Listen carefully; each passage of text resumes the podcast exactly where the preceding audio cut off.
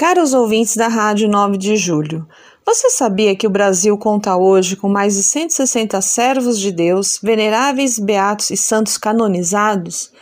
Todo mês tem uma entrevista no canal do YouTube do Brasil Terra de Santos, que tem o objetivo de fazer essas histórias conhecidas e admiradas. Em março, você encontra a história de uma grande mulher cristã, Gineta Cagliari, ela foi uma das primeiras jovens a abraçar o ideal do movimento fundado em Trento, na Itália, o Focolares.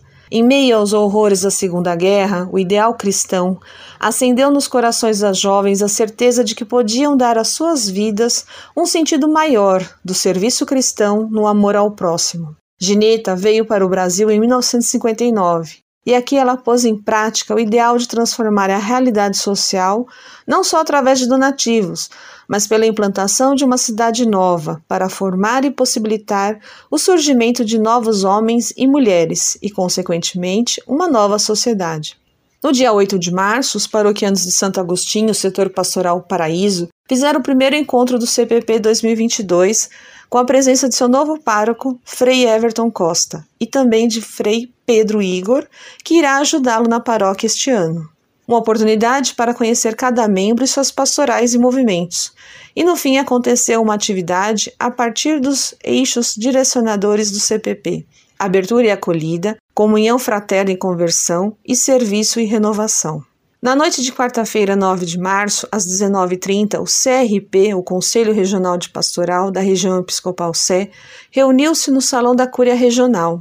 Após a oração conduzida por Dom Carlos Lema Garcia, bispo auxiliar para a região Sé, ele passou a palavra ao cônego José Arnaldo dos Santos, coordenador regional de pastoral, que falou da retomada dos trabalhos para o Sínodo Arquidiocesano pedindo a motivação, participação e contribuição para a pré-assembleia. E também em destaque a elaboração de propostas para a motivação da participação dos nossos jovens novamente na igreja.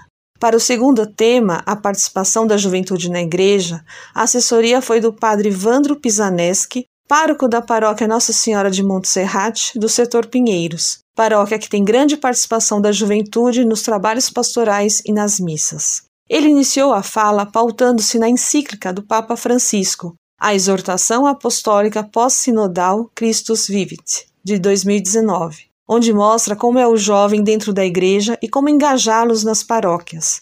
Após a explanação, formaram-se grupos de trabalho e surgiram algumas sugestões destacadas por Dom Carlos, tais como identificar novas lideranças para motivar a atuação da juventude, na campanha da Fraternidade 2022, na catequese e em trabalhos que exigem conhecimentos digitais, dentro e fora da igreja, para evangelizar. A reunião foi encerrada com a bênção final de Dom Carlos. No sábado, dia 12 de março, às 9 horas, na Paróquia Santuário São Francisco de Assis, do Largo São Francisco, ocorreu o encontro dos padres religiosos e leigos do setor catedral e foi presidido pelo pároco Frei Mário Luiz Tagliari.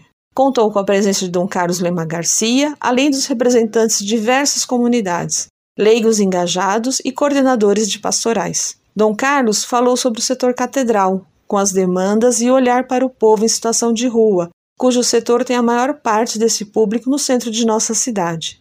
Também falou sobre a campanha da Fraternidade 2022, que este ano tem como tema Fraternidade e Educação e o lema bíblico Fala com sabedoria, ensina com amor. Para saber mais o que acontece em nossa região, acesse o site região.ce.org.br. Desejo uma boa semana a todos.